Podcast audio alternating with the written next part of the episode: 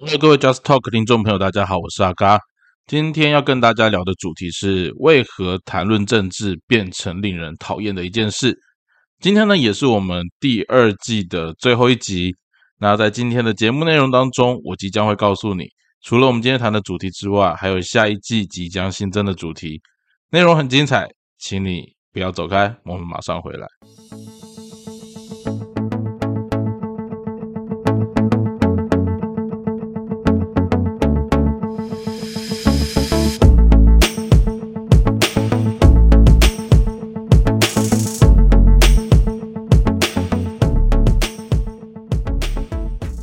好，感谢各位听众朋友，我们顺利的走完这个短短的第二季。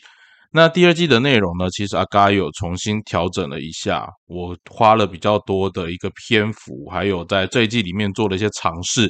也同时看看大家比较有兴趣的一些主题，那也试着在不同的主题切换之间，增加跟各位听众网友们之间的互动。那刚刚非常高兴哦，其实，在第二季的过程里面，我们大约增加了呃大概五六十位的比较常收听的听众。那阿嘎在回应的管道部分，不管是在 Facebook 或者是在那个呃那个 IG 上面，其实都有一些私讯的回复哈。那我也很鼓励大家，其实如果你真的很喜欢我们的节目，或者是呃给阿嘎一些回馈的话。我都会希望你可以用各式各样的方法，用你最方便的方式回馈给我们。但最重要的事情是，呃，我觉得做节目其实是呃分享自己的想法。那这里面有一些地方可以跟大家有一些共鸣。那更重要的部分可能是，呃，你会有一些你自己的意见想回馈给阿嘎。那我们都会希望说，让节目的制作过程里面，除了呃我自己讲我自己想讲的话之外。呃，大家也可以给我一些小小的回馈跟肯定啦。那最简单就是我们可以在那个回应上面啦按个赞，或者是分享给你身旁的亲朋好友。那我觉得，呃，这个地方会跟大家开始提这件事情，是因为我们从第三季开始，我们会有一些比较明确、呃，更细致的一些走向要跟大家谈哈。那今天其实，呃，阿嘎再跟大家简单做个小小的分享啦。在第二季的这个过程里面，那时候我尝试在节目当中回应听众朋友们的一些提问或者一些回馈。那我觉得这是一个蛮好的一个互动。那更重要的事情是，呃，我在这一季的过程当中也收获了很多大家觉得有兴趣的主题。那特别是在政治的部分哦，所以我今天就想要把这个部分，因为其实。我原本今天录这一集的时候，已经打算进入第三季了。我第三季的脚本跟相关的主题其实都已经切好了。那只是说，呃，我们刚好在今天我在录这一集的时候是八月三十号。那蛮多人应该是，尤其是台湾的二零二二的地方政治选举哈。那蛮多的候选人其实从昨天领表，那明天应该会有蛮多人去做登记参选的动作哦。九月一号更正一下，九月一号。然后还有明天啊，都会有都会有人去做登记参选的动作。那这一块阿嘎之前也讲过哦，今年的选举我不会出现，那未来会不会出现不一定。但是很重要的一件事情是，呃，今年对我来讲，除了有很多的生活的转折之外，在选举这一块，我也感谢那些没有让我缺席的朋友哦。那阿嘎的朋友其实蓝绿白，甚至是不一样颜色的哈都会有，只是我也没有共产党，因为共产党不用选举。OK，至少他不会来台湾选。那在这过程里面，我觉得有人会今天刚好有人问我一个很有趣的问题啊，就说阿嘎，你帮那个两个立场这么不一样的阵营提政策，然后又都是在同一个城市里面，你不会觉得很冲突吗？那其实我觉得回归市政这一块，它最关键的一件事情是，呃，我们都在为这块土地做事。我不觉得你的政治倾向跟你的为人会有那么绝对的关系啊。那当然了，很多政治上面的攻防，我们都会希望拉扯到人格啊，或者是个人诚信，或者是态度。我觉得这是台湾政治的发展过程当中一个蛮蛮不好的副作用。可是又该怎么说呢？我们在这几年民主化的过程里面，应该好几十年的民主化过程里面，大家的胃口其实都已经被养大了，然后。呃，选举真的是搞得跟选战一样啊，就是非非死即伤，哈，非我族类，其心必异。那个阵营之间的壁垒分明，其实我觉得这一块也很可惜的是，我们可能很少有时间去跟候选人好好的去聆听他们的政见。那像呃，我们在二零二二年，今年是我们所谓的地方选举这一年。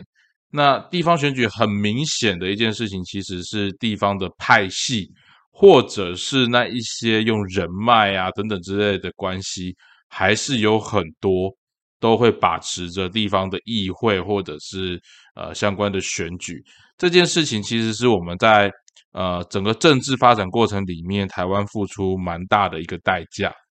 哦，那今天刚刚跟大家聊的主题叫做为什么谈论政治会变成令人讨厌的一件事？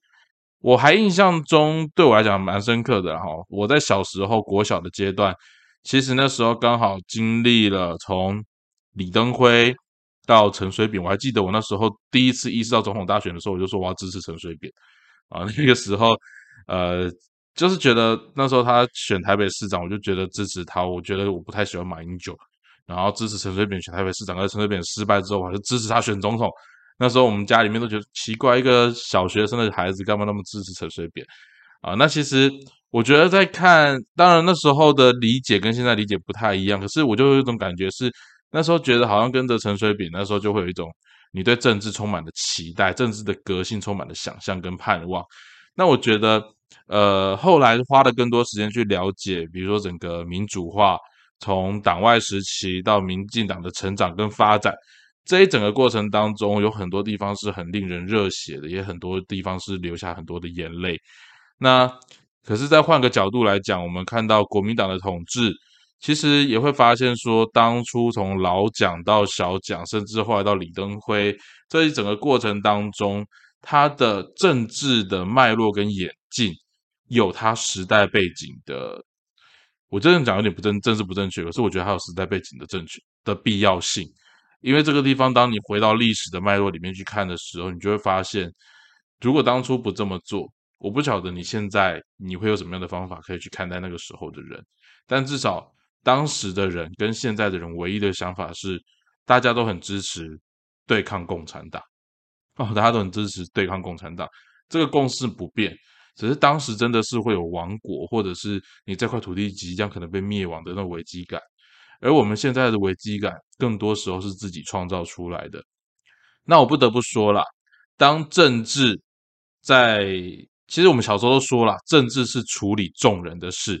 那其实谈论政治本来就是一个公民，或者是在这个社会当中，大家都应该可以去开心，甚至是敞开心房去谈的一件事情。你我立场可以不同，你我观点可以不一样，可是我们针对这整个市政。或针对于我们生活当中所有的政策制定跟法案的推行，大家应该是一个成熟的民主社会，应该要是能够可以呃互相讨论，甚至是互相去攻防，但不至于变成彼此的谩骂，或者是人格上面的磨灭，甚至是个讲难听一点，就是有些还有可能会有生命当中的危险。那我觉得这也是一个我们在一个社会里面看待整个社会往民主化进程当中。它一个很重要检视的指标。那我们今天谈说，为什么谈论政治变讨让人讨厌的一件事？我小时候看到陈水扁要选台北市长、选那个第一任总统的时候，那时候我们充满了期待。那后来到整个政治上面的调整，甚至是讲白一点，就是那时候陈水扁在第二任的时候发生了一些腐败的事情。大家对于当时的很多的政治的改革的期待，其实改革大旗我们喊了好几年了，直到喊到现在，我其实看不太出来有什么太大的改变。哦，那刚之前分享过嘛，我说台湾从政治领导人变成那个法律系的人之后，好像台湾都没什么进步过。哦，你从陈水扁到马英九到现在的蔡英文，其实台湾停滞不前了好久，我都从小孩子变大人了。哦，都从当人家的孩子到现在当人家爸爸。那我觉得这过程当中，其实。台湾很可惜啦，哦，那我们经历了政治热、政治政治热情到政治冷感。我印象中，我国高中那时候，其实那时候社会氛围是年轻人不太喜欢参与政治。那到了这几年，哈，从那时候蔡英文要即将要来第一次选竞选总统的时候，整个社会氛围又开始分分出了年轻人跟那个中高龄或长者所支持的对象不一样等等之类的。哦，那到像上一次选举哈，韩韩流来了，那韩国的支持者跟那个新一代支持者哈，八百一十四万人之间的不同的差别，在整个世代，我们其实每一次的政治都在经历不同的撕裂，然后撕裂之后，其实这个伤疤并没有变得更完整。那我们以前小时候说党政军退出媒体，要求国民党退出了，可是现在换民进党进去了。那以前那个以前的对抗共产党，到现在的抗中保台，其实基本调性，你有没有发现，其实国民党跟民进党是一致的？我不晓得你对热政治还有多少的热情，或者是你对政治还有多少的向往。那其实阿嘎在谈论政治的过程当中，也有蛮多的身旁的亲友是在跟我谈论的过程里面，慢慢去知道说，哦，现在行政院长是谁？我现在内政部长是谁？这个其实我不晓得，这在我在我小时候，我觉得好像是大家都常常会知道的一件事。但的确啦，在经历过陈水扁、马英九他们内阁换的之前，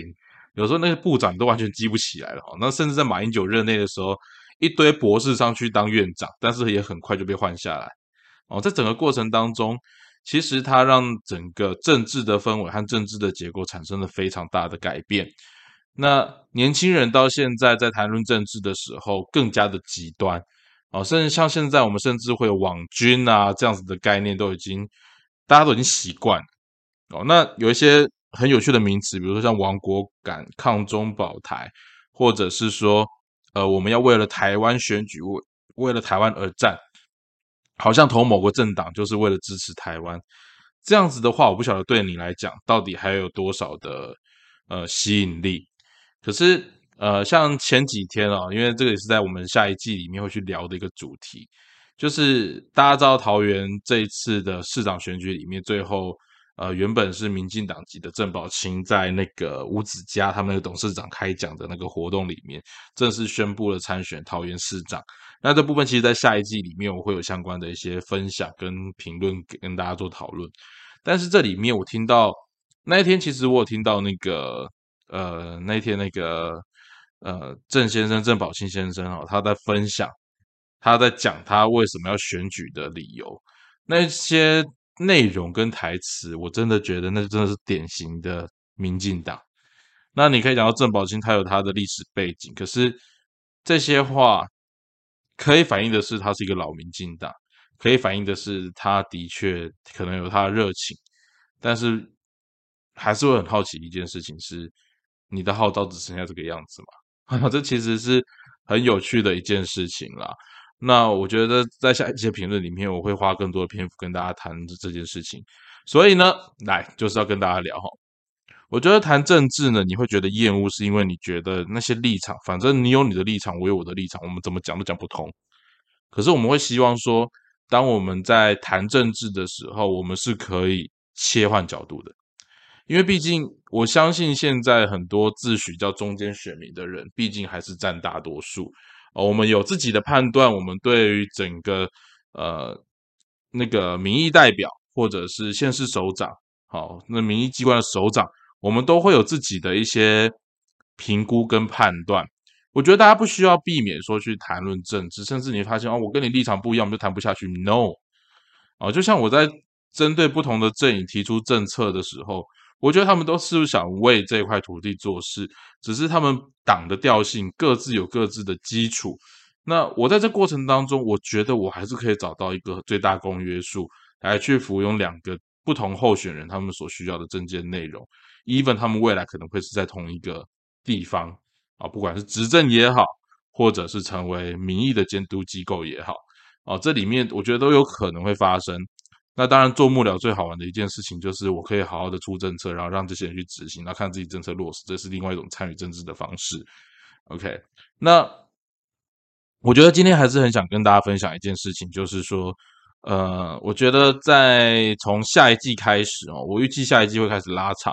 就是九十十一三个月的时间，我们会每个每一个礼拜，我们都会有蛮高频率新增一个主题，叫做政治快评啊。我们会针对政治的一些现况啊，或者是政策面的部分来做一些分享。那其实我也不排除哈，我们的节目里面会有一些呃正那个今年会参与选举的伙伴来上我们的节目。那因为阿嘎觉得，呃，在选举的过程里面，如果我们可以让候选人的证件能够有一个清晰完整的机会跟大家做分享，我不晓得现在大家选举都不听证件、不看证件的嘛？那我觉得证件其实蛮重要的，还是因为大家觉得说，反正证件立公共，会离算掉掉被折啊。哦，那阿嘎其实这边还是一直很坚持一件事情，就是我觉得我们选人，我们有我们支持的理由，可是你选他出来之后，你不是还要持续的支持他？OK，你可以支持他，可是我觉得你要需要花更大力气，叫监督他。你要看他当初跟你承诺的是不是有做到。你要看他当初跟你承诺的，他怎么去做这些事情？因为，呃，我觉得责任政治就在这里。责任政治之所以你会觉得政治人物不负责任，那是因为我们选民让这些政治人物太好过了。他们随随便便拿一个外面的议题，或者是拿一个外面的威胁，就可以转移你的注意力，而忽略了他当初答应你的事情。大家到底还记不记得，你当初投票的时候，你给这一个人，你是因为他觉得长得帅、长得美？还是因为你对他政策认同，还是因为你单纯只是因为他所塑造出来的恐惧，让你不得不投给他这一票？我觉得今天大家可以在我知道投票是一个很感性的行为，所以候选人都会极尽能事的挑起大家的情绪，挑起大家的那种愤慨，或者是挑起大家那种仇视的感觉。可是阿高跟大家讲，当今天你的候选人他只能采取这种方法的时候，表示他没有内在啊。表示他没有内涵，表示他没有治理，没有帮你作为一个民意代表的基本能力。他会做的事情就是到处蛇一样。他会做的事情就当他当你要检视他的时候，他为了躲避你检视他这件事情，他会再喂给你一个恐惧感。这对于这些人来讲实在太容易了，但他们都不需要动脑袋。所以你不要怪说台湾怎么选出一堆没有脑袋的政治人物，是因为我们让他们变，我们让这群没有脑袋的人会上去啊。今天如果很认真的你去看英国的议会，在做政策辩论的时候，每一个我应该说绝大部分的英国议事，那些代议士、那些民意代表，他们都能够针对他们的政策内容提出很具体、尖锐，甚至是从逻辑上面去反驳、去挑战对方。你说听起来像吵架，可是人家吵之有理。那台湾呢？台湾吵不过人家就干嘛？就干架，就直接砸了嘛！哦，我这礼拜在上社会课的时候，我还跟孩子们分享各国不同的议会，大家就会发现哦，台湾啊、南韩啊这些地方啊，我们的民主起步的比较晚，那我们做法还是习惯怎样？公美雅就会给的嘛，哦，要不然就是大家都在民主的程序里面玩着民主的把戏，什么意思？程序放在那里，但最会知法玩法的都是这些立法委员，都是这些国会代表，这是非常可悲的一件事情。那人民难道没有机会在他们做这些事情的时候大力的谴责他吗？那一旦你谴责，你就会发生另外一个问题，就是这些政治人物也不是傻子，他们主早就筑起他们的防火墙。当你抨击他的时候，他就发动网军，发动舆论，说你不爱台湾，说你攻击了啊我们的民主价值。各位不要再让这些虚有其表的什么价值啊哦，或台湾他妈台湾，你不是一群小人呐！我说实在，台湾不是一群小，我讲这句很难听，但是很现实。台湾不是一群人的专利，你我生在这块土地上面，我们是中华民国的国民，我们也是身为台湾的台湾人。哦，今天政治立场大家都可以不一样，但是没有人可以绑架我们的土地，没有人可以绑架我们成长的地方。所以我会觉得说，当我们今天开始，我们认真来谈政治，我们可以轻松的来谈政治。我们可以很放松的睁开我们的双眼，打开我们的大脑，让我们在热情支持之余，来看看我们所支持的候选人，他到底讲了哪些政见，而这些政见他有没有落实，我们的处理机制会是什么？我觉得这是身为现代公民，如果我们真的希望让我们的代议政治可以变得更好的话，谈论政治是绝对必要，而且这个检视是绝对需要存在。他的力道还必须要透过人民一起加大他的力度，让这些政治人物上去之后不会为所欲为。各位，阿嘎在这边最后跟大家分享一个很重要的观念：为什么我敢在下一季开始要谈论政治？我知道谈论政治可能就会有人退订，或者有人觉得说不想听下去。可是我觉得没有关系，因为谈论政治这件事情很重要的事情是，政策其实是影响我们生活。太多事情最原始、最原始那个源头。你放任你的立委，你放任你的议员，你放任你的县市首长，你放任你的总统，那他们就会发现，原来我的选民这么好骗啊！原来我的选民这么好骗。我们不要再当容易让政客糊弄过去的选民，让我们的民主素养跟民主价值不再是成为少数人的口号。如果民主变成口号，那它就不是民主。如果民主只是少数人的专利，那它也不是民主。以民为主，人民要自己做主，那人民要先有一个主人的样子。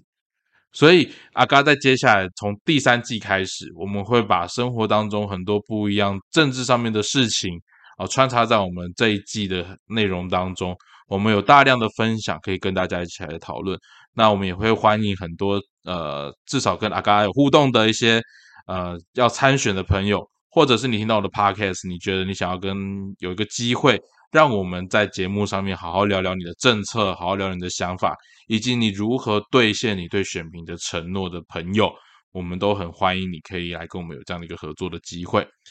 那最后，我还是跟大家分享一件事情，呃，我不担心谈论政治。但是最重要的一件事情是，我们希望透过谈论的过程，我们可以唤醒我们大家更多的一个呃民主意识。我希望从我自己的节目里面，我也可以做到一件事情，是唤醒我们每一个听众或者是在收听阿嘎 Podcast 的朋友。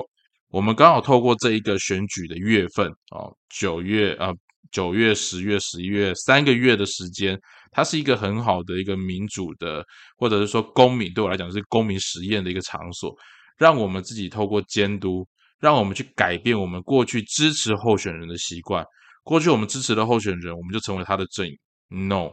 我们支持了候选人之后，他们必须成为人民的阵营。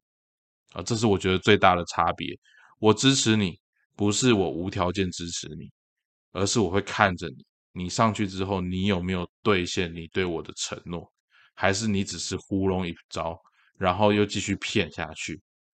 我知道我们的社会大部分民智未开，啊，或者是说民主素养还在培养当中。但是，当我们能够发挥我们的影响力，一个抓一个，一个带一个，让我们不要让这些政治人物太轻松的糊弄过去，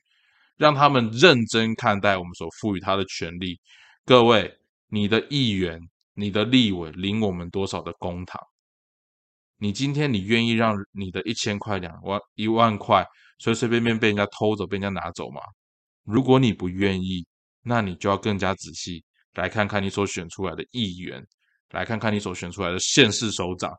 甚至是接下来的立委以及总统。那这是阿嘎今天跟大家的分享。下一季第三季开始，我们会增加政治快评的内容，也欢迎你持续来跟我们一起 Just Talk。那以上就是今天节目内容。如果喜欢，就欢迎你分享给你身旁的亲朋好友。那我们就下一季再见喽！拜拜。